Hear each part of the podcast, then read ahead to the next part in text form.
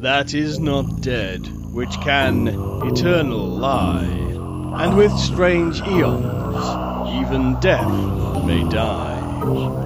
Welcome to the All Lovecraftian Podcast at ArkhamInsiders.com. Denn die Katze ist kryptisch und seltsamen Dingen nah, die Menschen nicht sehen können. Sie ist die Seele des antiken Ägyptus und Überbringer von Geschichten aus vergessenen Städten in Meroe und Ophir. Sie ist ein Verwandter der Lords des Dschungels und Erbe der Geheimnisse des grauen und finsteren Afrikas. Die Sphinx ist ihre Cousine und sie spricht ihre Sprache. Aber sie ist älter als die Sphinx und erinnert sich an das, was sie vergessen hat. Keine Zusammenfassung von Lovecrafts Leben ist vollständig, ohne eine Erwähnung seiner leidenschaftlichen Hingabe an Katzen. Er besaß nur eine Katze in seinem Leben, aber er fütterte und benannte jede Straßenkatze, die er fand. Hallo, ich bin Mirko. Hi, und ich bin Axel. Wir sind die Arkham Insiders. Auf arkhaminsiders.com. Und ich vermute mal, ihr habt herausgefunden, worum es geht. Unsere Weihnachtsfolge 2022. Diesmal haben wir uns wieder ein Spezialthema rausgesucht. Das haben wir schon einige Male gemacht. Und ähm, da die Fülle des Materials so unendlich ist, haben wir keinen Essay geschrieben, sondern bieten euch alles, was wir herausgefunden haben, zu Lovecraft und seine Liebe und Zuneigung zu Katzen. Und das erste Zitat, ihr wisst es, war natürlich von Die Katzen von Ulthar. Und das zweite Zitat, das stammt aus einem Online-Artikel von der Seite TV Tropes. Leider ist der Verfasser nicht genannt worden, aber ähm, völlig zu Recht geht es hier um äh, Tja, das genau, genau worum wir, worüber wir jetzt hier sprechen werden. Es geht darum, Lovecraft und seine besondere Beziehung zu Katzen. Das wollen wir uns heute mal alles vornehmen. Und Axel, ich glaube, wir haben irrsinnig viel Material zusammengetragen. Absolut. Ich liebe Spezialthemen, aber als du dieses Thema hier verkündet hast, da ist mir doch etwas Angst und Bange geworden. Und eigentlich wollte ich direkt kapitulieren, weil Katzen in der Literatur, das ist ja erstmal generell wirklich ein Fass ohne Boden. Und natürlich spielt es auch ja im Werk und im Leben Lovecrafts keine unbedeutende Rolle. Aber irgendwann will man das Ganze doch auch mal einhegen und äh, ja, ich glaube, wir waren beide gespannt, wie viel Material wir zusammenkratzen würden für diesen Podcast mhm. und äh, ja, wir sind uns ja beide schon darüber einig geworden, dass wir an irgendeiner Stelle die Recherchen und die Arbeit daran auch abbrechen mussten, weil es uns sonst über den Kopf gewachsen wäre. Es, es ist Wahnsinn, was an, alleine in den Briefausgaben, die uns vorliegen, was da alles über Katzen gesprochen wird, geschrieben wird von ihm, aber es wird nicht nur von Lovecraft selber über sein Lieblingstier gesprochen, nein, sondern wir fangen an mit Erinnerungen und Anekdoten seiner Brieffreunde, seiner Amateurkollegen und seiner, ähm, ja, seiner Bekannten, die mit ihm unterwegs waren. Ähm, Axel, ich fange mal mit, dem, mit der ersten Anekdote an. Das ist eigentlich die erste Anekdote, die einem Lovecraft-Fan begleitet. Sie ist ähm, ich kenne sie schon seit ja, ungefähr 30 Jahren. Aus dem Buch natürlich Der Einsiedler von Providence. Hier berichtet W. Paul Cook, dass H.P. Lovecraft einmal bei ihm zu Besuch war. Und Cook sagt es so ganz klar, nun, er ist ja Anhänger der äh, regelmäßigen Arbeit und muss dann irgendwann nach einer brillanten und sehr, sehr langen Konversation mit Lovecraft auch zu Bett gehen. Gegen Mitternacht zog, zog sich Cook zurück und ließ HPL an seinem Schreibtisch sitzen. Auf dem Schoß zusammengerollt lag Cooks Katze. Das war eine Angora-Mischung. Lovecraft saß da, die Katze auf seinem Schoß, er am Schreibtisch, Cook verabschiedet sich und um 5.30 Uhr morgens kam Cook an seinem Arbeitszimmer vorbei, also knappe sechs Stunden später, und fand Lovecraft am Schreibtisch sitzend, halb schlafend und immer noch mit dieser Katze auf dem Schoß. Auf die entsetzte Frage, ob HPL gar nicht im Bett gewesen war, antwortete Lovecraft, nein, ich wollte das Kätzchen nicht wecken. Ja, genial. also ich, ich, äh, ich, ihr wisst ja alle, ich lebe mit vier Katzen unter anderem zusammen. Äh, also ich habe natürlich auch eine Familie, aber die Familie wird sekundiert von vier Katzen und ich kenne keine von unseren vier Katzen, die es schafft, fast sechs Stunden einfach in derselben Stellung zu verharren. Also es muss was Besonderes, Gemütliches an, und Beruhigendes an Lovecraft gewesen sein. Ja, definitiv. Also diese Geschichte haben wir sicherlich auch schon mehr als einmal gehört, aber sie ist so schön und jetzt passt sie einfach perfekt hier in diesen mhm. Rahmen hinein. Mhm. Eine zweite Anekdote habe ich noch, und zwar auch Jemand aus Providence berichtet hier, Muriel Eddy, über die wir ja auch schon einiges gesprochen haben. Sie berichtet von Lovecrafts besonderer Liebe zu Katzen. Als er mal bei ihnen zu Besuch war, kam die Hauskatze der Eddys, sie tauchte dann einfach auf und HPL machte ein miauendes Geräusch und nahm die Katze auf den Arm. Und auch andere Freunde berichteten, dass seine eigen, dass er seine eigene Sprache für Katzen entwickelt hatte. Er gestand, dass wann immer er eine Katze sieht, er nicht widerstehen kann, sie auf den Arm zu nehmen und zu streicheln. Axel, ich glaube, du hast auch noch einige Anekdoten.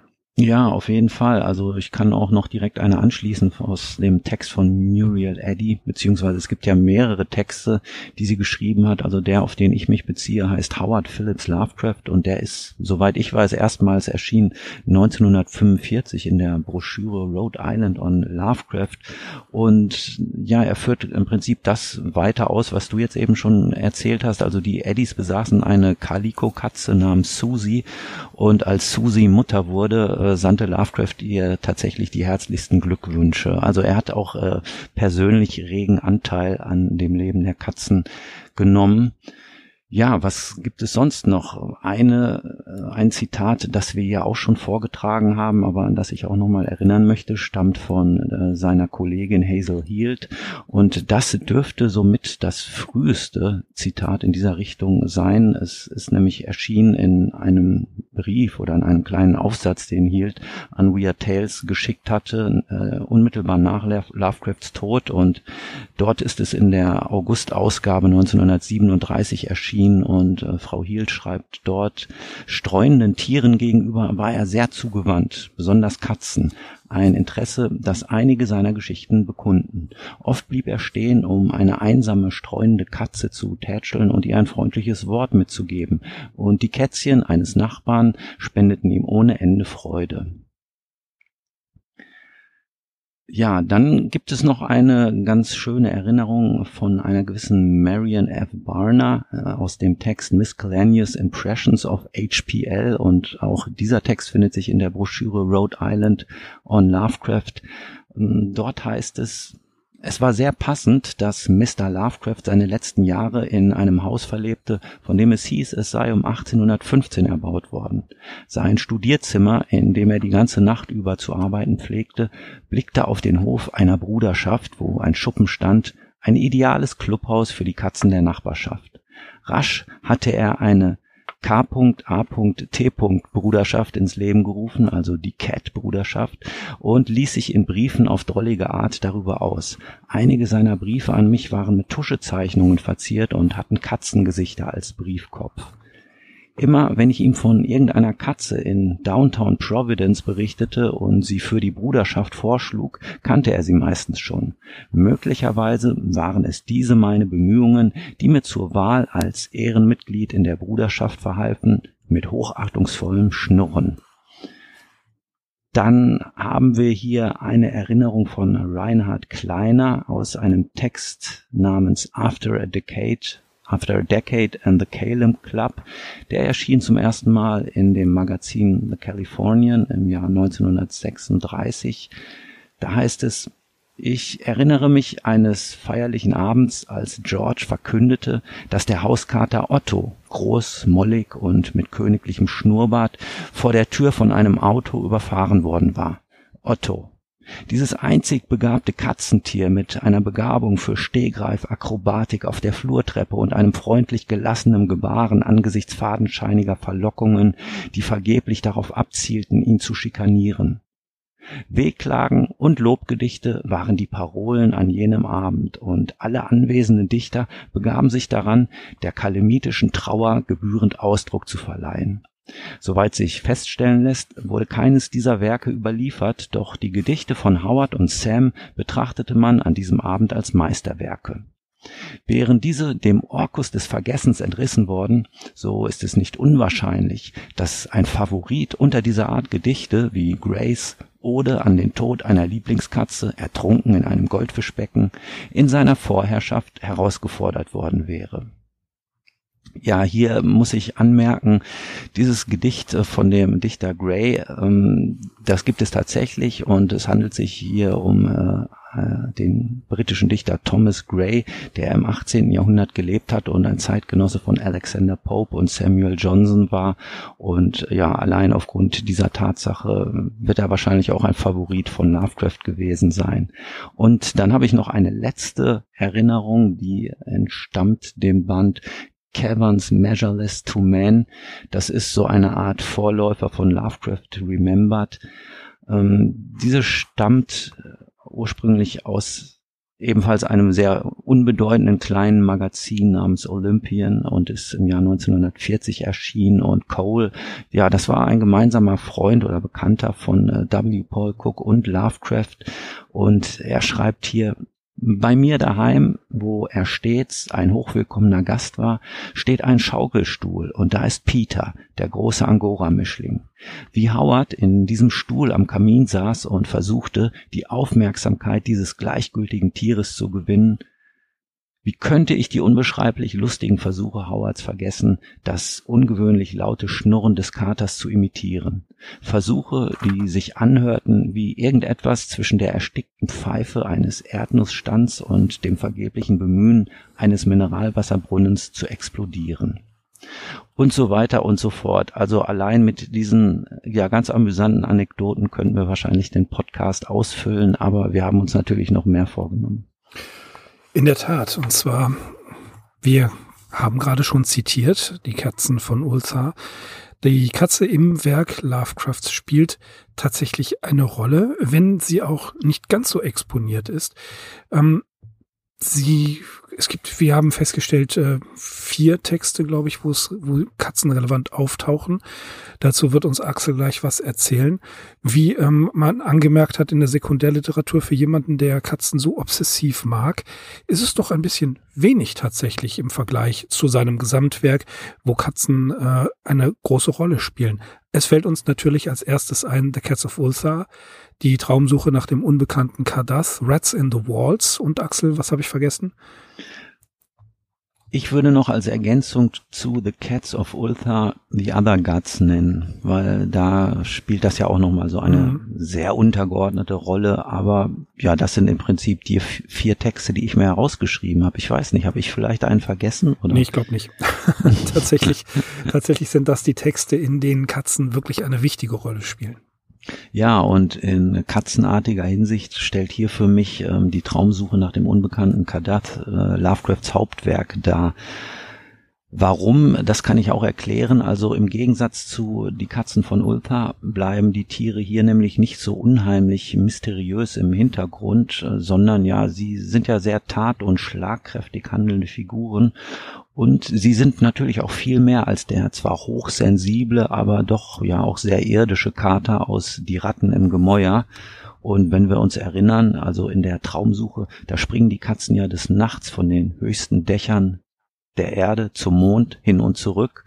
Und äh, was ich eigentlich hier ganz charmant finde, sie stellen ja ein regelrechtes Heer, das ähm, erstmal eine Horde abscheulicher Krötenwesen niedermäht. Äh, das ist so ein bisschen brutal martialisch und das äh, in einem in einer zweiten Aktion und die ist schon so ein bisschen charmanter in ja so in so einer Art Handstreich diese haarigen hinterlästigen Sugs überwältigt und äh, ihnen die Friedensbedingungen diktiert.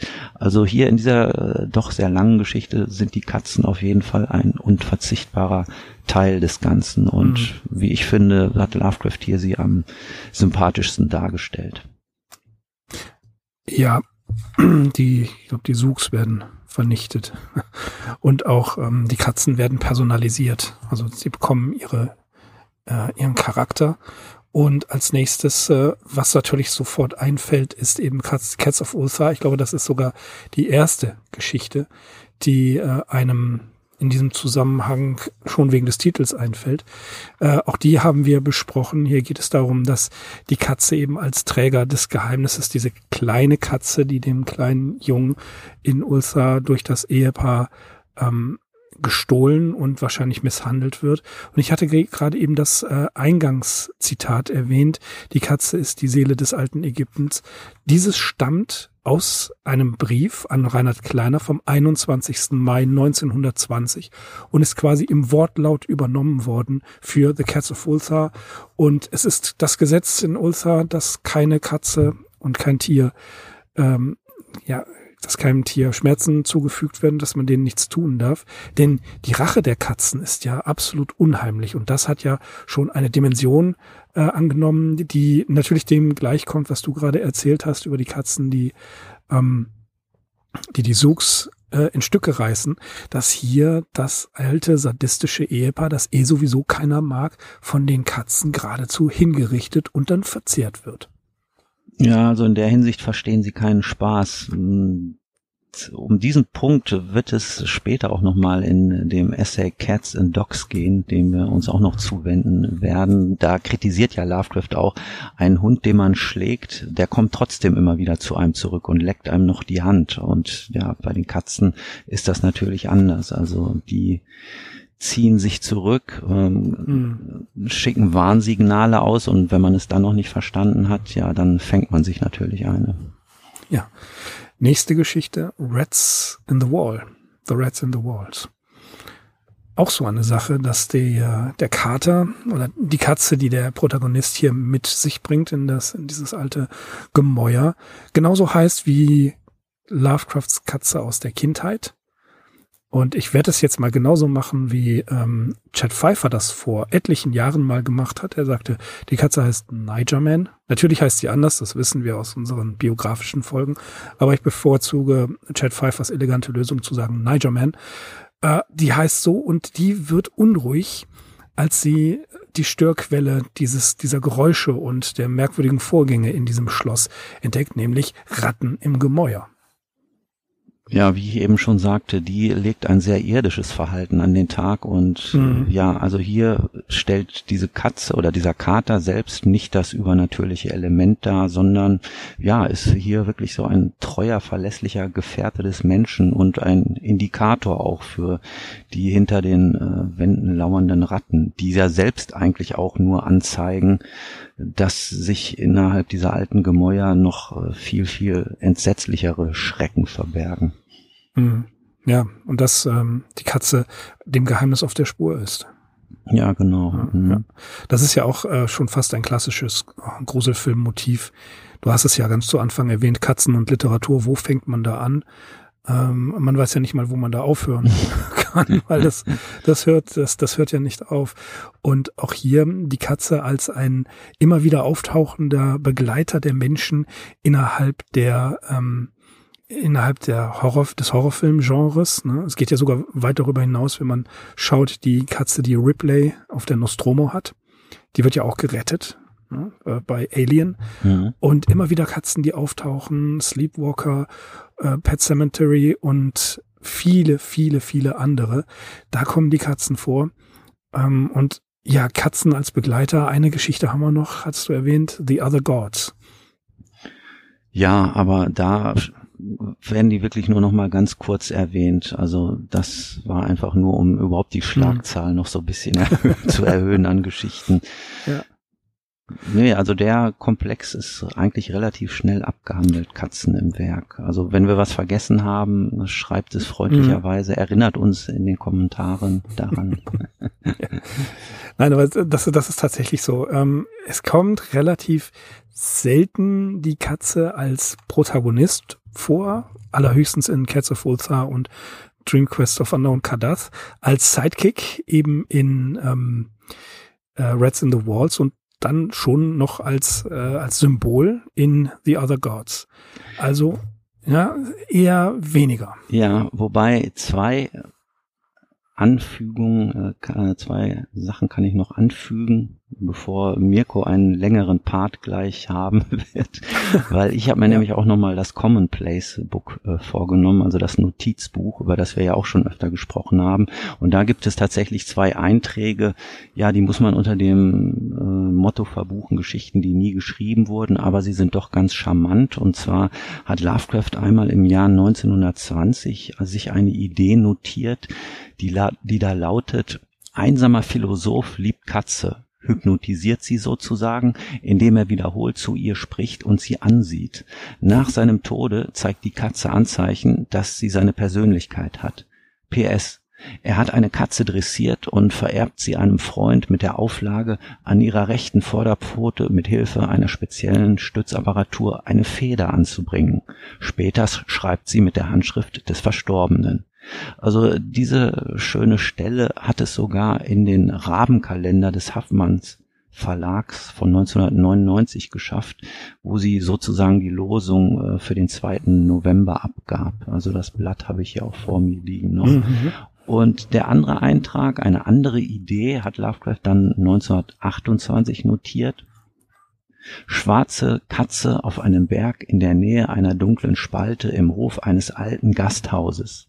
Miaut heiser, lockt Künstler in die dunklen Geheimnisse von drüben, stirbt schließlich in hohem Alter, spukt in den Träumen des Künstlers herum, lockt ihn, ihr zu folgen.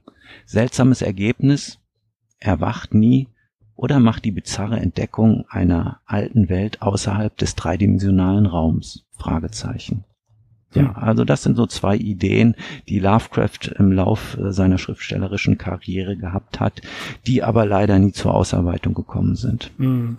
Es gibt noch einen Text, der, äh, den er geschrieben hat. Das ist tatsächlich auch merkwürdigerweise eher wenig, nämlich The Cats, ein Gedicht, das in ja, einigen Zeilen eine sehr düstere Welt beschreibt, eine ähm, fast schon eine äh, ähm, zynisch ist es ein bisschen. Es erinnert ein bisschen an Azathoth. Es äh, eine eine Welt wird hier beschrieben, die ähm, verfallen ist, in der riesige Gebäude sind, Cyclopedien, ähm, Blocks, Babels of Blocks und so weiter. Und hier ziehen Katzen durch die äh, durch diese, durch diese finstere Welt und erobern diese Welt quasi zurück. Der, der Mensch ist verdrängt, den gibt's nicht mehr. Und das ist auch eine, ja, von der Atmosphäre her interessanter, interessant gestaltetes Gedicht.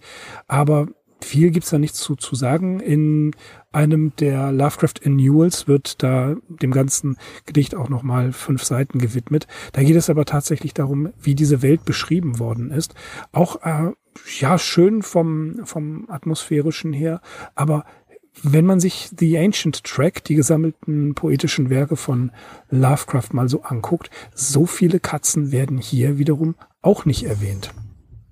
Ja, wäre natürlich auch mal eine Aufgabe, diese ganzen Katzengedichte herauszupicken und ja, insgesamt zu präsentieren. Also ich kann mich erinnern in unserer Weihnachtsfolge aus dem Jahr 2016, der Podcast 77, da hatten wir auf jeden Fall also mindestens ein Katzengedicht. Mhm, aber nicht so explizit. Also die, die äh, Katzengedichte ähm, in der Sekundärliteratur wird eben darauf hingewiesen, dass Katzen hier in diesem einen Gedicht wirklich explizit als ja, Handlungsträger mit vorkommen.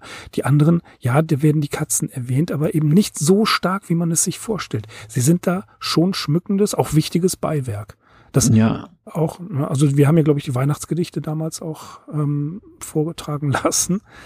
Ne?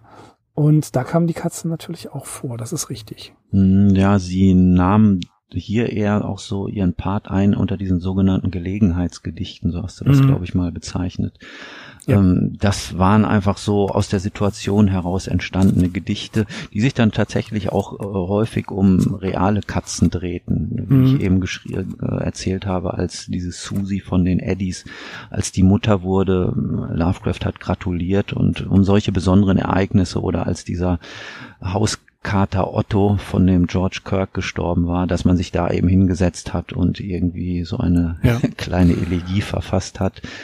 Ja. Gut, die, bei den Gelegenheitsgedichten, die habe ich jetzt nicht ähm, mit aufgegriffen. Das hast du ja schon gesagt. Das stimmt natürlich, dass hier die Katzen, die die ganzen äh, Hymnen an die Katzen auch geschrieben werden. Ähm, das ist tatsächlich dann schon einiges mehr. Ähm, aber wenn man jetzt sich den Zusammenhang anschaut, das eher Unheimliche, das wie äh, Fungi from Jugos ähnliche Gedichte, da nehmen die Katzen nicht so viel Raum ein. Da gebe ich aber vollkommen recht. Bei den Gelegenheitsgedichten, die gemacht werden, da hat die Katze ihren ein, einen ganz wichtigen, eine ganz wichtige Stellung. Da ist einfach auch klar, dass Lovecraft hier die Katze verehrt, um ihr etwas zu widmen. Kommen wir auch gleich zu, nämlich wenn wir über Kappa Alpha Tau sprechen. Ja, tu dir keinen Song an. Okay. Du kannst direkt loslegen. Ich kann direkt loslegen. Also es geht nicht nur um Kappa Alpha Tau, das äh, erkläre ich gleich, was es ist. Der Axel hat es aber schon angedeutet. Im Frühjahr 1923 unternahm Lovecraft einen längeren Ausflug nach Salem, Massachusetts. Und er berichtet seinen Freunden Frank Belknap Long und Alfred Galpin in einem Gemeinschaftsbrief von der Katze Victory, die eine, eine sechs Wochen alte Katze, die den Besitzern seiner Unterkunft gehörte. Der berichtet, dass die Katze erst um ihn herum geschlichen sei, um schließlich an Lovecraft hochzuklettern und seinen Nacken als Schlafplatz zu erwähnen. Victory leistet ihm über immer wieder Gesellschaft, aber war so ungestüm, dass sie sogar ein Oberhemd Lovecrafts derartig zerkratzt hatte, dass er ein neues kaufen musste. Eine schöne Darstellung seiner Liebe zu Katzen finden wir in einem Brief an James Ferdinand Morton aus dem Dezember 1926, also einige Monate nach seiner New Yorker Zeit. Hier diskutiert er mit Morton über die Unterschiede zwischen Katzen und Hundefreunden. Wir werden sehen, warum das so ist. Das kommt später noch. Alles, was wir sagen können, ist, dass je reiner der Mensch ein Ästhet, ist, desto mehr bevorzugt er Katzen. Die überlegene Anmut, Schönheit, Manieren und Sauberkeit der Katze, die Fantasie eines jeden königlichen Beobachters, der von weltlichen und ethischen Illusionen emanzipiert ist. In Wirklichkeit überwiegen die rein ästhetischen Faktoren bei weitem die Philosophie, obwohl ein Gentleman eine Katze für ihre Unabhängigkeit, Unnahbarkeit, Genügsamkeit und Kühle respektiert, überlegene Sanftheit und Sauberkeit ihrer Gewohnheiten im Vergleich zu denen des lauten, stinkenden Pfoten, sabbernden, schlabbernden, unord unordentlichen Hundes. Das geht später noch weiter. Da kann man, das kann man widerlegen, wenn man zum Beispiel, tja, an die Novelle Herr und Hund von Thomas Mann denkt. Da ist es in höchster, im höchsten Ästhetizismus beschrieben, wie ein äh, Hundebesitzer, der ein Großliterat war, Herr Lovecraft, nämlich da auch ganz anders ist. Und dann schreibt er weiter, wir lieben Kätzchen, Gott segne ihre kleinen Schnurrhaare und es ist uns egal, ob sie oder wir überlegen oder minderwertig sind, sie sind hübsch, verwirrt und das ist alles, was wir wissen, und alles, was wir wissen müssen. In Providence zurück ist er in die College Street 66 umgezogen, seine mit Tante Annie Gamwell. Das war 1933 und das war auch sein letzter Wohnsitz. Und die gesamte Nachbarschaft wurde quasi von Katzen bewohnt. Unmittelbar vor dem Haus College Street 66 befand sich eine Pension und da war eine kleine Hütte neben mit einem Flachdach, die von zahlreichen Katzen zum Sonnen besucht wurde. Natürlich freundete Lovecraft sich mit diesen Katzen an. Er lockte sie mit Katzenminze an und erlaubte ihnen sogar auf seinem Schreibtisch zu sitzen und in seinem geliebten Morris-Sessel zu schlafen. In der College Street, an der Brown University gab es sehr viele Verbindungshäuser. Das kennen wir alles aus Filmen mit den griechischen Buchstaben da vorne drauf. Und so hat Lovecraft natürlich ähm, seine Katzen Kappa Alpha Tau, nämlich Cat genannt. Und ähm, das kann man sagen, das ist äh, Compon Allegoron Taxis. Schar eleganter Katzen heißt das grob übersetzt. Ähm, mein Altgriechisch ist da nicht mehr ganz so gut. Ich habe ähm, das mal äh, aufgeschrieben, aber ähm, Kappa Alpha Tau ist eben das, worauf es ankommt. Das hat Axel ja vorhin schon gesagt. Kappa Alpha Tau ist diese Bruderschaft von Katzen, die in seinen Briefen immer wieder eine Rolle spielt. Am 11. Dezember 1932, also etwas früher bereits, schreibt er als Abdul al-Hazret an E. Hoffman Price, dass Kiki, der Löwe und Eroberer von Judäa, verstorben ist, sich ein Schatten der Melancholie, Melancholie über Kappa Alpha Tau gelegt hat, denn Kiki, der, die große Streitaxt von Eblis, Erbe des Sultans, sei an einem den ähm, den, nackt, den, den nachtverhangenen Hügeln von Never eingegangen und würde den großen Nimrod dort treffen. Und dann schreibt er noch, je, je, je, mrrr, mau, mrrr. Also, er hat da sehr, sehr deutlich Anteil genommen. Näheres zur Gründung von Kappa Alpha Tau erfahren wir ebenfalls in einem, in einem Brief, natürlich vom 6. Oktober 1933. Und da schreibt er an den unbesiegten Wahrsager der dynastischen Ableitungen, eben an James Ferdinand Morton. Eine Sache, die ich an diesem Ort mag, ist der raffinierte und ruhige Katzenclub auf dem Dach eines Schuppens gegenüber dem Garten in Sichtweite meiner Arbeitszimmerfenster. Es gibt selten weniger als ein oder zwei schlanke alte Toms im Clubhaus und gelegentlich so viele wie fünf oder sechs oder sieben. Vier von ihnen gehören dem netten Herrn zwei Türen darunter. Ich nenne diese angenehme Gesellschaft Kappa Alpha Tau. Fast den gleichen Wortlaut, zusätzlich etwas ausgeschmückt mit Beschreibungen, wie die Katzen spielen, herumtaulen, miauen und schnurren, schreibt er auch einen Tag vorher, am 5. Oktober, an Alfred Gelpin. Und besonders Brieffreund E. Hoffman Price wird regelmäßig und umfangreich über alle Aktivitäten, Neuzugänge und den Ableben der Mitglieder von Kappa Alpha Tau informiert. Nicht weniger, und jetzt spreche ich von, nur von den Briefen an E. Hoffman Price. Ne, die anderen meine ich gar nicht. Es gibt einen Band, da sind 81 erhaltene Briefe an Price drin und in 43 Briefen alleine gibt es längere Abhandlungen über Katzen, über Kappa Alpha Tau. Man sieht also, dass er äh, hier dieses Thema als eine ganz, ganz wichtige Sache äh, angesehen hat. Eben, wie wir das gerade schon festgestellt haben, kleine Gedichte werden geschrieben. Den, die äh, Brieffreunde wissen also ziemlich genau die über die neuesten Aktivitäten Bescheid. Am 9. April 1934 zeigt er sich gegenüber E. Hoffman Price besorgt, weil ein Mitglied von Alpha Kappa Tau namens John Quincy Adams sich verletzt habe, aber dennoch verspielt und freundlich wie eh und je ist und keinerlei Schmerzen zu haben scheint, aber wohl eine Behinderung zurückbehalten werde. Am 15. August 1934 erfährt Price, dass Lovecraft versuchte, seinen neuen Freund Sam Perkins, von dem werden wir auch noch hören, der Kappa Alpha Tau vorzustellen, aber Präsident Randall fand das gar nicht so gut und die beiden fauchten sich an.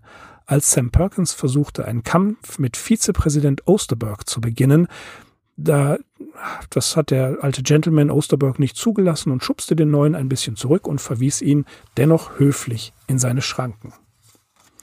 Weitere Namen und Mitglieder von Kappa Alpha Tau ist, sind E.H. Cole, Peter Ivaninov Romanov, Duddlebuck, Gilbert John Murray, Kennymon Elliott.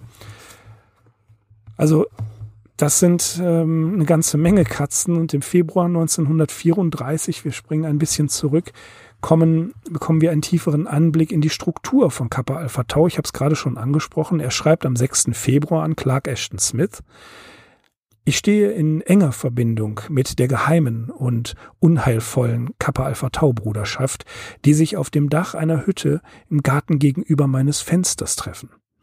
Und wir erfahren weiter, dass der Präsident ein alter aristokratischer Kater namens Peter Randall ist, der in den äh, dunklen Gegenden von Boastrix und Monroe bekannt ist, er erscheint immer nur, wenn das Wetter gut ist, da er mit Lovecraft die gleiche Aversion gegen Kälte teilt.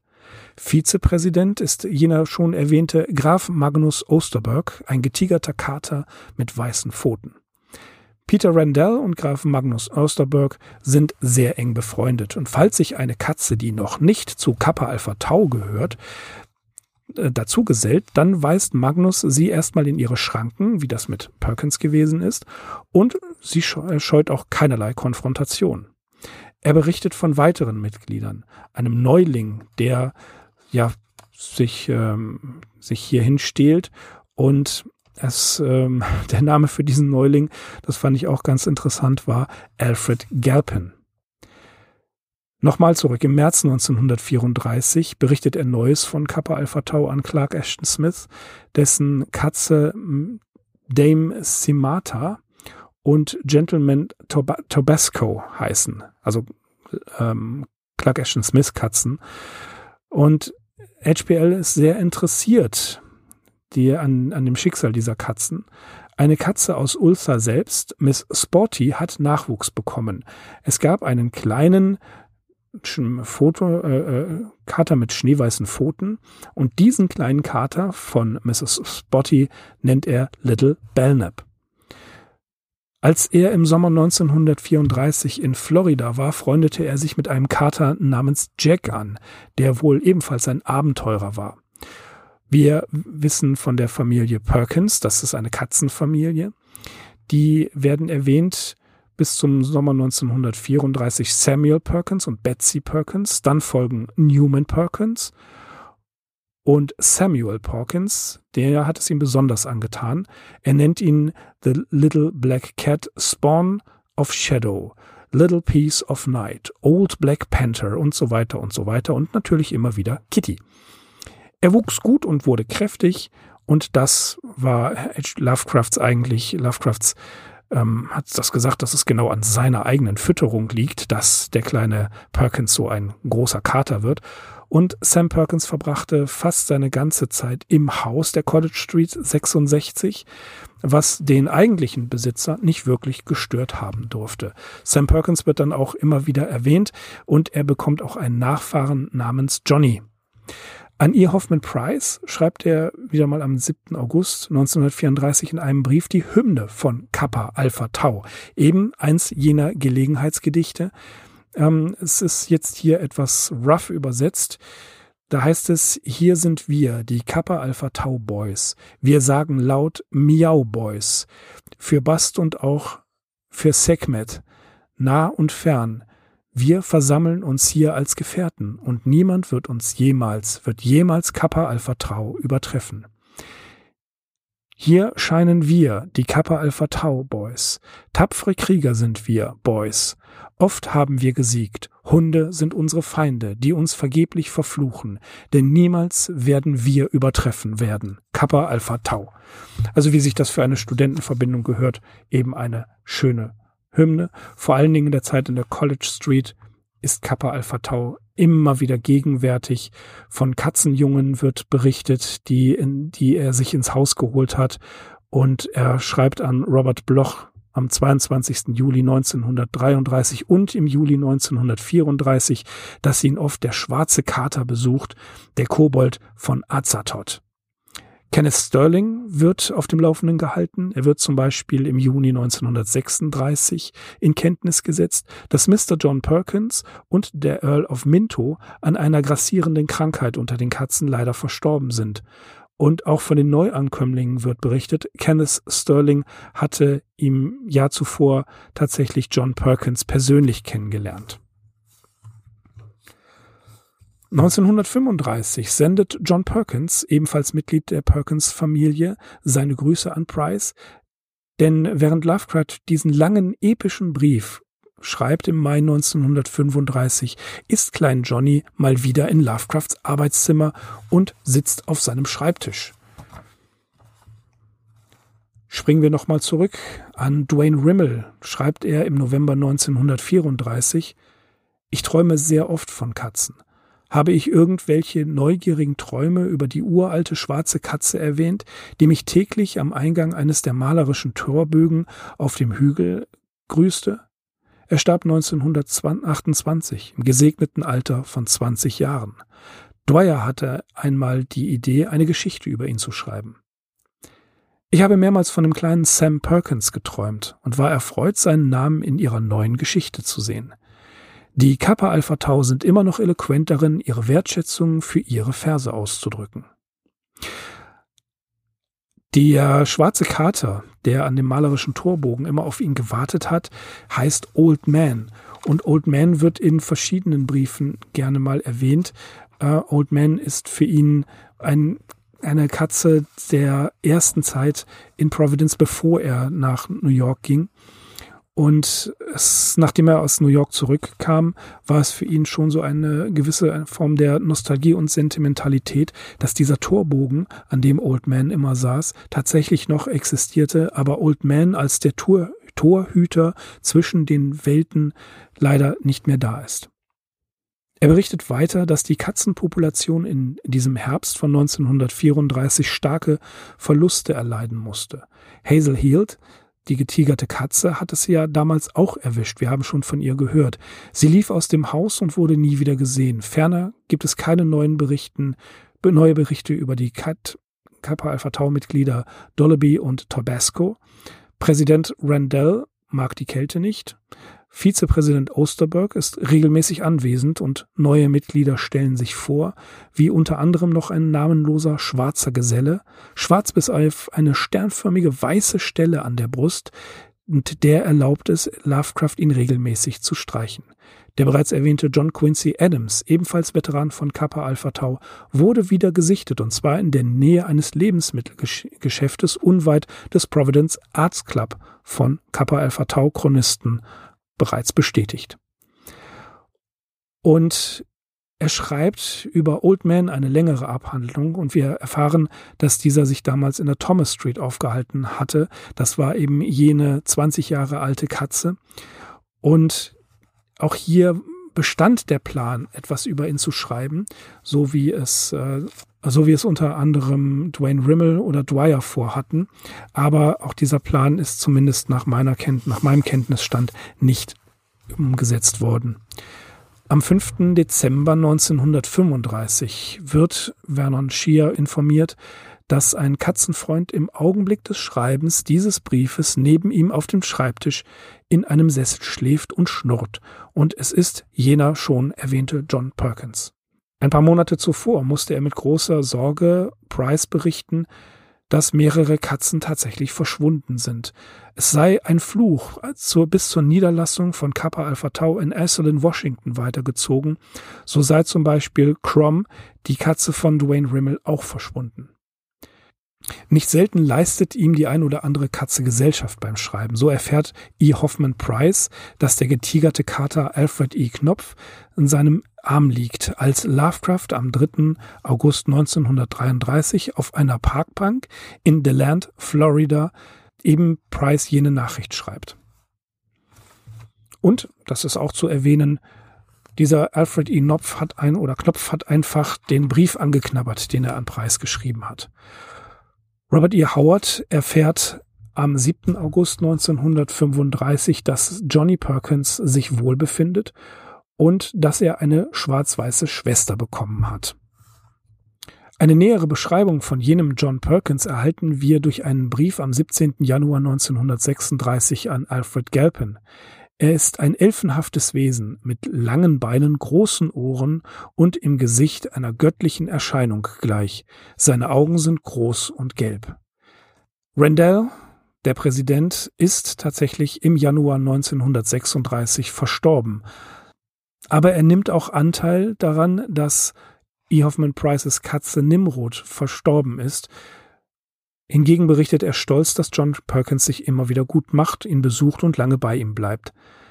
Das war nur eine kleine Auswahl an Briefstellen. Bisschen chronologisch durcheinander. Das liegt aber daran, dass ich die Arkham House Ausgabe der Selected Letters als erstes als Grundlage genommen habe und dann die Hippocampus Press Ausgabe der Briefe, die alle, ja, an Adressaten chronologisch geordnet sind und eben nicht wie die Arkham House in Ausgabe durchgehend chronologisch. Da kommt es manchmal zu, zu Sprüngen und ähm, bei dem, bei der Masse an, an Texten, Anekdoten, Berichten und äh, kleinen Geschichten, die es, die Lovecraft über die Katzen geschrieben hat, wird es teilweise etwas unübersichtlich. Ich habe dann angefangen, das auf Karteikarten zu schreiben, aber wie ihr gemerkt habt, manchmal bin ich mit der Chronologie ein bisschen durcheinander gerutscht, was ich nicht so tragisch finde, denn letzten Endes kommt es ja auf das an, was er schreibt, dass es eben Johnny Perkins und Sam Perkins gibt. Johnny Perkins, der ähm, der Nachfahre von eben jenem Sam Perkins, diese Katzen sind ihm ganz besonders ans Herz gewachsen, denn die sind mit die einzigen, die wirklich auch auf dem Morris Chair schlafen dürfen. Dann ähm, die eine Katze, die während des Schreibens eines Briefes in Deland ja, sich ihm quasi äh, in den Arm gelegt hat und viele, viele andere kleine Anekdoten. Es war wirklich so, dass er kleine Leckerlis und Katzenminze an sein Fenster gelegt hat und die Katzen dann rübergekommen sind von diesem Flachdach. Es war also sehr nah an seinem Arbeitszimmerfenster in der College Street 66 und sie schnurrten dann durch sein, durch seine äh, kleine Wohnung beziehungsweise durch sein Arbeitszimmer. Und das finde ich ist eigentlich der sympathischste Zug. Wenn man sich das vorstellt, er sitzt da, er recherchiert, er schreibt Briefe, er schreibt Geschichten, er macht Revisionsarbeiten und dann kommt eine Katze, setzt sich einfach auf seinen Schreibtisch, stupst ihn an und er ist für den Moment abgelenkt und ist ganz bei sich, ganz Katzenfreund. Und Axel, jetzt kommen wir zu einem Wahnsinnstext. S.T. Joshi nennt ihn ein bemerkenswertes Stück Prosa. Ob das so ist, das werden wir gleich feststellen. Es geht natürlich um den, doch man kann sagen, berühmten Essay Cats and Dogs, den er am 23. November 1926 geschrieben hat, also ähnlich gleich wie den Brief, den wir ganz zu Anfang zitiert haben.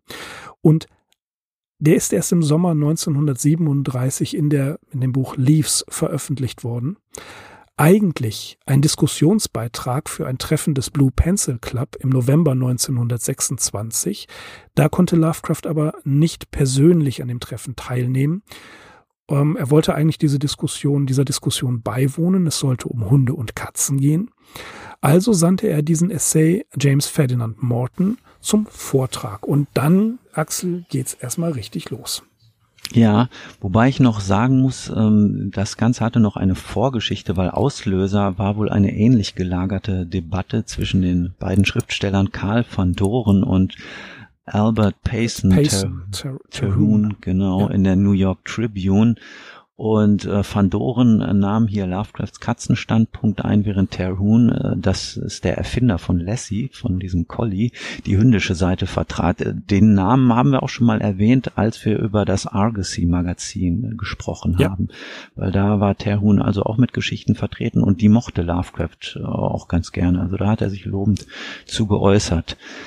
Ja, aber kommen wir jetzt äh, mal auf Cats and Dogs zu sprechen. Das Ganze ist, äh, wie eigentlich auch nicht anders zu erwarten war, eine Lobrede auf das Geschlecht der Katzen und doch eine recht scharf geführte Schmähung der Hundeartigen. Äh, sehr elaboriert das Ganze, sehr engagiert und sicherlich mit einem Augenzwinkern verfasst, aber ja auch vor dauernden Wiederholungen nicht zurückschreckend. Mhm. Ne? Mhm. Das mhm. macht den Text teilweise etwas anstrengend.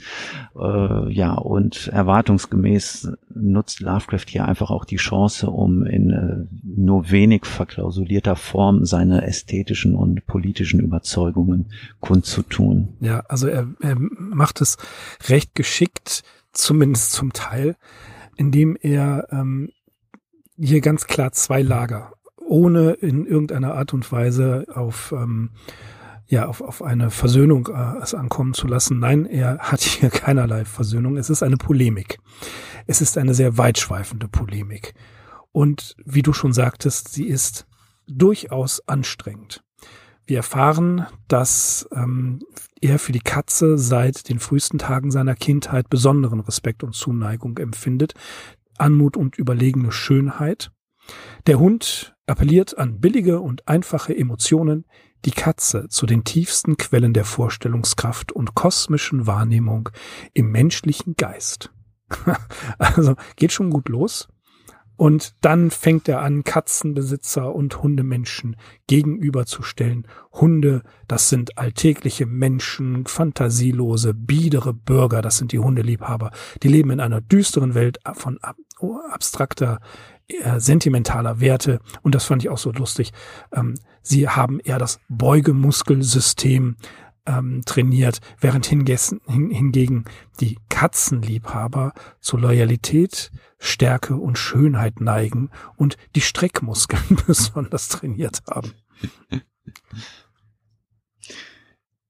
Ja, das, ähm, der Begriff kosmisch ist ja auch schon gefallen. Mhm. Ähm, das fand ich auch ganz interessant. Insgesamt ist hier so das Unbekannte, das Kosmische, das Ätherische, generell die Faszination des Universums und äh, der mitleidlosen Natur beschwörend. Ähm, das ist hier so ein bisschen der Hintergrund, vor der Lovecraft die Katzen verortet. Und ja, einige ihrer Attribute sind ja auch schon in den Briefen vorgekommen. Schönheit, kühle Überlegenheit, äh, philosophische Ruhe, Unnahbarkeit und Selbstbeherrschung. Ja, der Katzenfreund ist ein Gentleman und die Hundefreunde sind eher unter den biederen Arbeitern zu finden. Du hattest auch schon ein etwas ja ausführlicheres Zitat vorgestellt.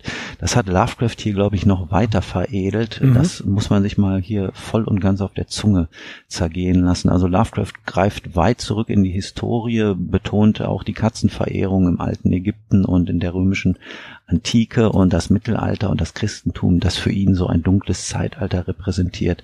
Das ist natürlich das des Hundes. So, und jetzt kommt das Zitat.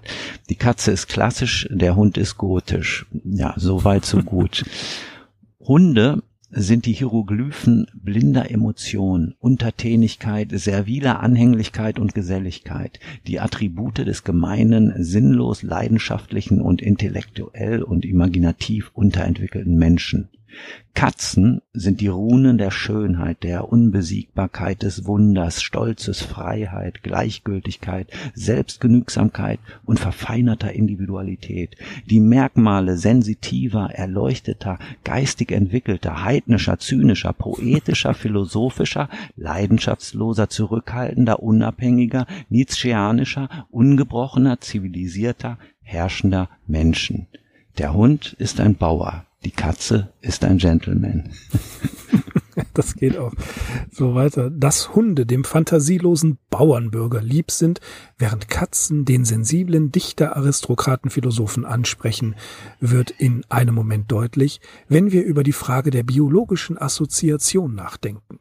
Praktische plebejische Leute beurteilen eine Sache nur nach ihrer unmittelbaren Berührung, ihrem Geschmack und ihrem Geruch, während feinere Typen ihre Schätzungen aus den verknüpften Bildern und Ideen bilden. also, ja, das, das ist also äh, ähm, der Plebejer ist ein Hundemensch, weil er äh, weil es schön, ähm, ja, man kann das anfassen, eine Katze was anderes, äh, die ruhige Beherrschung eines Wesens, dessen Leben sein eigenes ist und nicht deins und der Erde, äh, der Edle erkennt und schätzt dies, weil auch er eine freie Seele ist, deren Position gesichert ist. Das ist der Katzenmensch. Aber leider wird das Ganze dann echt redundant. Also es, ja. ne, er, er mhm. nimmt das Gleiche wie so ein Katzenballspiel, ne? Also so eine Katze, die das, die das Spielzeug einmal hin und her schubst, ist es immer noch das gleiche Spielzeug, nur von der anderen Seite her. Ja, und die Position wird eigentlich schon in den ersten Abschnitten, Abschnitten klar. Da gibt's also nichts dran zu deuteln. Ja, mhm. mir hat halt hier den Bogen etwas überspannt, hatte da offensichtlich Spaß an dem Text, äh, das merkt man ihm an. Ja, ja. hier gibt's auch noch äh, dieses, einen Hund besitzen wir. Er ist uns als Sklave und Untergebener, weil wir es wünschen.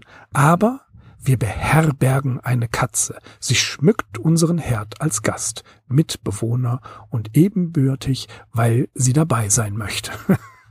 Ja, weil sie dabei sein möchte und er, ja, und er lässt ne? es ja auch nicht darauf hinzuweisen, dass die Katze also nicht bei dir ist, weil sie deine Persönlichkeit oder weil die, weil sie dich als Menschen schätzt, sondern mhm. weil es ihr mhm. gerade in dem Haus ganz gut gefällt. Aber sie könnte jederzeit wieder gehen, wenn es ihr nicht passt. und und auch auch wunderbar. Ähm, da schreibt er was die Intelligenz anbelangt, stellen wir fest, dass die Hundewitze amüsante Behauptungen aufstellen, amüsant, weil sie so naiv das messen, was für die Intelligenz eines Tier, was sie für die Intelligenz eines Tieres halten, an dessen Grad der Unterwürfigkeit gegenüber dem menschlichen Willen. Also klar, es sind nicht nur nicht nur die Hunde sind doof, sondern die die Witze über die sind einfach zu sind nicht geistreich genug. Ja, genau.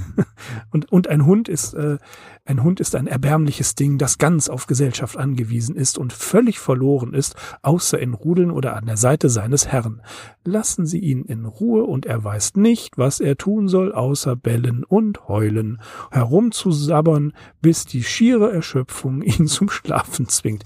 Eine Katz jedoch nie ohne die Möglichkeiten der Zufriedenheit.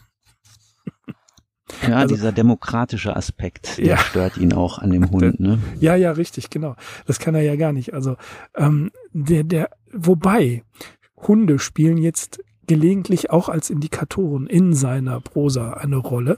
Aber wenn wir an eine meiner Lieblingsgeschichten denken, da sollte man sich mit dem Hund besser nicht anlegen, beziehungsweise mit dem, was heraufbeschworen wird und was dann letzten Endes ähm, auf die beiden, auf die beiden Grabräuber dazukommt. Ja, aber ob das reicht, um im nächsten Jahr eine Weihnachtsfolge nur Nein. über Hunde zu machen? Nicht bei Lovecraft. Nicht bei Lovecraft. Ich finde es halt auch interessant, dass er wirklich, es ist eine Polemik. Er überspannt, das sagst du völlig zu Recht, er überspannt den Bogen, er übertreibt es hier maßlos. Er wiederholt sich und wiederholt sich, kaschiert seine eigenen damals 1926 äh, aktuellen politischen Ansichten, gesellschaftlichen Ansichten kaschiert er hier in den Antagonismus Hund und Katze, Hundemenschen und Katzenmenschen. Das ist auf der einen Seite eine Camouflage, auf der anderen Seite natürlich auch eine Satire und Polemik. Ich denke nicht, dass er, er, er mag zwar keine Hunde, er mag Katzen, aber ich glaube nicht, dass er hier so hart ins Gericht geht. Es geht ihm einfach nur darum, das sagt er auch in der Einleitung, dass er von ja diese Diskussion gerne im Blue Pencil Club geführt hätte, jedoch nicht anwesend sein kann und dass ihm diese äh, Sache aus dem, äh, was war das, New York Tribune, nur zum Teil mitgesandt worden ist. Das nimmt er hier ganz, ähm, ganz humorvoll und sagt, ja, mir wurde hier an, mir wurde hier ja ganz absichtlich nur die äh, Seite des, der, der Hundebefürworter zugeschickt und alles, was mit Katzen zu tun hat, nur ganz kurz. Also werde ich mich hier meinerseits dazu äußern. Das ist natürlich tongue in cheek. Das, das war ein Witz, ne? Ähm, nichtsdestotrotz, ähm, ja, ein ja, er hat Morten auf jeden Fall ganz schön was zugemutet, weil der Text ja. ist nicht kurz. Er ist, ist nicht reichlich 6000 Wörter lang ja. und ne, es geht nicht nur darum, dass Lovecraft sich hier häufig wiederholt, sondern er ist einfach lang, der Text. Mhm. Also, und das an einem Tag geschrieben. Mhm, ne, also da, da war, da war er schon, da war er schon richtig in Fahrt. Ne? Es ist ja. ein zunächst durchaus amüsanter Text, der sich allerdings dann eben durch diese Redundanz und teilweise wirklich plumpe Formulierungen selbst disqualifiziert. Pointiert mag man das nicht nennen, besonders ja, intelligent auch nicht, eine feine Polemik, ja, geht so, wohl aber sehr Leidenschaft, denn, leidenschaftlich, denn er verliert wirklich jedes Maß. Und äh, eigentlich denkt man sich nach drei Seiten, ja, ich hab's verstanden.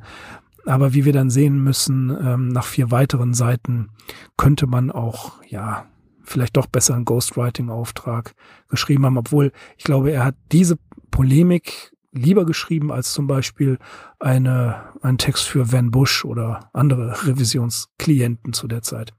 Hm, das ist dem Text anzumerken. Der hat allerdings auch schon eine eigene Editionsgeschichte, weil in der Form, ja. in der er uns jetzt hier vorliegt, ich nehme an, du hast auch auf die Fassung in den Collected Essays zurückgegriffen. Ähm, mhm. da, da, ist er vollständig. Ähm, er ist vorher aber schon mal gekürzt worden, um so einige brisante politische Stellen von äh, Robert H. Äh, Barlow und dann auch nochmal äh, von August Derleth. Ich meine, das werden äh, nicht bedeutende Kürzungen oder Änderungen gewesen sein, aber naja, erwähnenswert. Ja. Äh, durchaus, durchaus, weil er ja hier wirklich äh, in die Vollen geht. Also da hat er sich mitreißen lassen. Nicht nur, er hat dieses Thema eben zum Anlass genommen, auch mal so ein paar andere Sachen, ja, maskiert zu schreiben. Mhm. Ja, also ja. unter dem Aspekt wäre das natürlich sehr interessant, das Ganze zu analysieren, aber dazu habe ich nicht die Muße. was das angeht, mir dann doch ein Stück weit zu lang. Da lese ich lieber eine seiner schlechteren Geschichten. Okay. ja. Ja, Axel, ich glaube, wir hätten noch mehr zu sagen, aber das wird dann auch ein bisschen viel auf einmal über Katzen. Ich glaube, einen relativ guten Eindruck konnten wir hier vermitteln, oder? Ja, also erstaunlich fand ich vor allem äh, den zentralen Part über äh, Kappa Alpha Tau. Also äh, das ist doch bemerkenswert, dass wir diesen Podcast jetzt seit rund neun Jahren machen, aber dass wir noch nie so viel intime Einblicke in diese ehrenwerte Bruderschaft erhalten mhm. haben. Man kann ja sagen, eine schlagende Verbindung. sozusagen, ja, sozusagen. Also das, ähm, ja, das, das ist einfach wir hatten ja schon lange vor, dieses Thema zu machen. Das sind, sind immer diese Riesenthemen, die wir mal ansprechen. Und dann irgendwann ergibt sich die Gelegenheit, ein Spezialthema wieder aufzugreifen, wie jetzt zu Weihnachten. Und da kamen so viele Briefstellen. Also ich, ihr habt ja vielleicht, wenn ihr mir auf Twitter folgt, diesen Stapel gesehen der Bücher, die ich da ähm, für die Recherche alle durchgeguckt habe.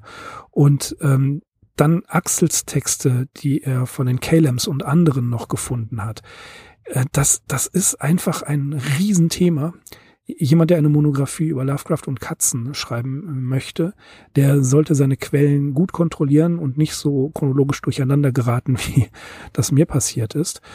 Ähm, aber es ist ein, ein Thema, was natürlich nicht nur wie bei Cats and Dogs, sondern auch in den Briefstellen über Kappa Alpha Tau immer wieder ein bisschen redundant wird. Es wird immer das Gleiche sein, aber es gehört zu Lovecrafts ähm, Charakter, dass er hier über die Katzen derartig berichtet, weil es ihm einfach wichtig ist. Und das nicht nur, um eine lustige Anekdote oder eine kleine Geschichte zu erzählen, sondern einfach, weil die Katze wirklich zentral ist. Deswegen war nämlich von Necronomicon Press das Verlagssignet eine schwarze Katze, die vor einem Buch sitzt. Mhm.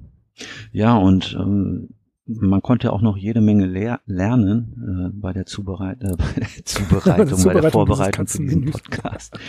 Äh, mir war zum Beispiel gar nicht so bewusst, dass äh, quasi der Name Thomas oder abgekürzt Tom ein Synonym für Katzen ist mhm. oder Tabitha schreibt Lovecraft auch eine einmal Tabea auf Deutsch. Ähm, das verwendet er hier so als Synonyme für Katzen. Also ja. Tom kennt man ja vielleicht auch von Tom und Jerry, aber ja, Thomas schreibt er auch oder Thomas Thomasianisch, mhm. quasi, da macht er dann noch so ein äh, Adjektiv draus. Ja, solche Sachen fand ich natürlich auch ganz interessant. Ja, wir was gelernt, ne, was das mhm. angeht. Ja, das, das ist auch ganz interessant, dass er hier die, äh, dass er das nicht unreflektiert, so, ach ja, das ist eine nette Katze, sondern dass er hier auch definitiv den ganzen literarischen Kosmos kennt, insbesondere natürlich, klar, Edgar Allan Poe, Ne? Da äh, gibt's ja auch immer wieder Katzen und äh, Poe selber ein Katzenbesitzer und Katzenfreund. Das verbindet ihn natürlich mit einem seiner großen Meister. Die Katze in der unheimlichen Literatur ist ähm, gerade von uns auch schon erwähnt worden, ist ein, ja, mindestens ein Magisterarbeitsthema, liebe Leute. Also da kann man viel Interessantes lesen und ähm, auch über Katzen als Symbol gibt es ja auch unendlich viel durch sämtliche durch sämtliche Gesellschaftsschichten und kulturellen Hintergründe. Das ist ein dankbares Thema, vielleicht sogar für ein bisschen mehr als bloß eine Magisterarbeit. Aber ähm, wir, wir sehen hier, dass das Lovecrafts Leidenschaft für die Katze, seine Zuneigung auch eine Grenze hat, nämlich dass er sich keine eigene Katze anschafft. Und das hat mit einem traumatischen Erlebnis aus der Jugend zu tun, aus der Kindheit. Darüber hatten wir ja auch schon gesprochen. Und äh, Donald Tyson betont, dass der Verlust seiner schwarzen Katze Niger Man von 1904 für Lovecraft geradezu ein absolut traumatisches Erlebnis gewesen sein muss, das ihn daran hindert, selbst wieder echter Katzenbesitzer zu werden. Ja, aber den Umgang, den er schließlich damit gefunden hat, ähm, das ist auch nachvollziehbar. Also er hält sie sich so ein bisschen auf Distanz, mhm. ne, aber spielt halt die Rolle des Beobachters, äh, gibt ihnen Namen, also nähert sich ihnen und äh, lässt so eine gewisse Nähe auch zu, aber ja, tut sich natürlich nicht irgendwie äh, so einen harten Verlust an, mhm. weil wenn äh, das Tier, das man eben sein eigen nennt, stirbt, dann ist das eben doch noch was anderes als eine von dieser äh, äh, Kappa Alpha Tau Bruderschaft, ne, die man halt dem Sehen nachkennt, wo es aber auch klar ist, die kommen und gehen. Ne, wenn eine weg ist, kommt eine andere. Ja, ja. Mhm. ja das, das, das ist richtig. Ähm, da hat er eben eine gewisse Distanz. Sie dürfen zwar zu ihm und er freut sich auch über ihre, äh, über ihre Gegenwart, aber ähm, es findet unter seiner Kontrolle statt. Ne? Er hat nichts dagegen, wenn sie bei ihm reinhüpfen ins, durchs Fenster und sich bei ihm da niederlassen.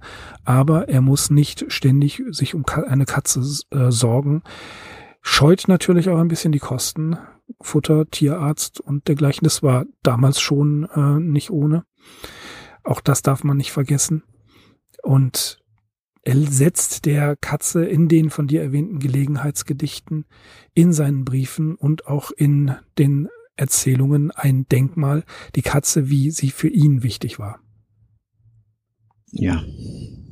Das ist doch ein gutes Schlusswort. Das ist ein gutes Schlusswort für unsere Beschäftigung Lovecraft und seine Liebe und Zuneigung zu Katzen.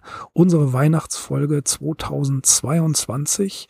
Und wir blicken auf ein interessantes Jahr zurück. Es ist eine Menge passiert. Wir haben uns durch die ja, Kollaborationen und Ghostwriting-Dinge gekämpft. Wir haben auch noch einiges vor uns. Da stehen also noch einige Geschichten auf dem Plan. Und der große Komplex August Derleth, der wartet auch schon im Hintergrund. Da bin ich auch schon ein bisschen eingeschüchtert durch, weil das natürlich auch eine, ein Riesenthema ist, ein wichtiges Thema. Da werden wir mal schauen, wie wir das äh, angehen. Das ist unser Ausblick für mindestens noch, was schätzt du, Axel, zwei Jahre? Zwei Jahre, ja. Zwei Jahre, mhm. zwei Jahre Arkham Insiders plus die ganzen Sondersendungen, die wir machen werden. Nächstes Jahr werden wir zehn Jahre alt. Ähm, wir wissen noch nicht, was wir machen, denn im Zuge unserer gewaltigen Arbeit, ihr kriegt das ja immer mit, ähm, die wir machen, um Brot zu kaufen, damit wir diesen Podcast am Leben halten können. Ähm, da wissen wir noch nicht, wie wir es begehen, was wir machen werden. Wir werden uns was ausdenken, aber ich finde das ähm, schon interessant, dass wir das Ganze zehn Jahre machen und ich habe in diesen zehn Jahren eine ganze Menge gelernt. Aber diese, diese Illoge soll mal für das nächste, auf das nächste Jahr verschoben werden. Wir werden jetzt erstmal den Podcast schneiden, online stellen und äh, so ein bisschen Weihnachten beschaulich feiern, gell? Ja, wie jedes Jahr. Und wie hoffentlich gut ins neue Jahr kommen. Ja, natürlich, natürlich. Und dann machen wir erstmal Pause bis zum Januar. Und wir möchten uns natürlich recht herzlich bei allen Hörerinnen und Hörern bedanken. Bedanken bei allen, die uns was geschrieben haben auf Twitter, per E-Mail, analog sogar, per Brief oder äh, natürlich in die Kommentare. Das finden wir immer sehr, sehr spannend, was dann kommt. Ich warte dann immer schon auf das Ergebnis von zwei bestimmten Leuten. Ihr wisst, wen ich meine. Herzliche Grüße an, an Nils und äh, an Frank. Ähm, ja, das, in diesem Jahr haben wir wieder sehr viel Zuspruch bekommen und das, ähm, das feuert uns einfach an, die Arbeit weiterzumachen, dran zu bleiben, Neues herauszufinden, auch mal die ein oder andere Lücke zugestehen. Man kann definitiv nicht alles wissen, denn äh, es ist auch immer schön zu sehen, wie andere sich mit dem Thema auseinandersetzen, was die noch alles ausgraben. Das zeigt einfach, dass das Thema Lovecraft noch für viele, viele Menschen und ebenso viele Jahre überhaupt noch nicht fertig ist, sondern dass da noch eine ganze Menge kommt. Neue Ansätze, neue Erkenntnisse, wie man es ähm, in verschiedenen Publikationen sieht, viele Online-Publikationen. Das heißt also Lovecraft auch als kontroverser Mensch ist immer noch ein Thema und wir haben ja diese eine Folge gemacht, das ist dann auch schon was her, aber wir wissen damit umzugehen, ihr wisst damit umzugehen und das ist uns wahnsinnig wichtig. Ja, also unglaublich, wenn man nochmal zurückblickt, jetzt fast zehn Jahre. Am Anfang hatten wir wahrscheinlich auch keine Vorstellung, in welche Richtung sich das Ganze mal entwickeln würde, geschweige denn, dass wir so einen feststehenden Plan hatten, wie viele Jahre wir uns jetzt der Biografie zuwenden, wie viele Jahre wir mit dem Werk, den Kollaborationen und so weiter beschäftigt sein werden. Aber ja, ich kann mich da auch nur anschließen. Also ihr alle habt mit dazu beigetragen durch, durch euren unermüdlichen Support, durch euren Zuspruch, durch ähm, E-Mails, durch Kommentare, durch Direktnachrichten auf Twitter oder Facebook äh, ja, ich fand gerade diesen Aspekt auch spannend, dass sich da eben immer neue Entwicklungen ergeben haben mhm. und äh, dass wir auch so auf das eine oder andere Thema dadurch gebracht worden sind. Mhm.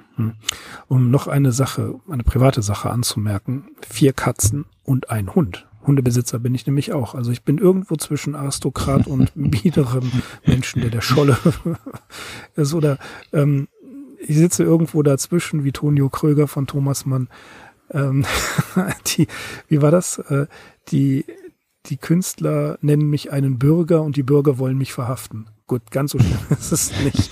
Aber äh, ich mag meinen Hund und ich mag unsere Katzen. Insofern, ähm, ich nehme beide Positionen ein und mache das sehr gelassen. Aber gerade letzteren hast du äh, mit diesem Podcast hier, mit der heutigen Folge, eine Ehrenschuld äh, abgetragen, die schon lange fällig war. Ja, das ist wohl wahr. Das ist wohl wahr. Gut. Ich würde vorschlagen, wir machen es kurz. Wir wünschen euch ein gesegnetes Weihnachtsfest, einen guten Übergang ins neue Jahr. Bleibt uns gewogen, bleibt gesund und ja, ich bin Mirko. Ich bin Axel. Wir sind die Arkham Insiders. Auf arkhaminsiders.com. Bis nächstes Jahr. Macht's gut. Tschüss.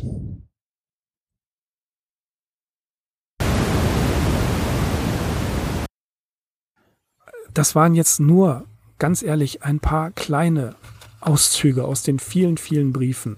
Ein bisschen chronologisch durcheinander, weil diese Briefe auch äh, nicht alle chronologisch so zugreifbar waren. Das Problem ist, es gibt die Arkham Insiders Selected Letters, die Arkham Insiders. Oh Gott. Nochmal. Also die fünf Minuten muss ich echt durchschneiden hier. Ey. So okay.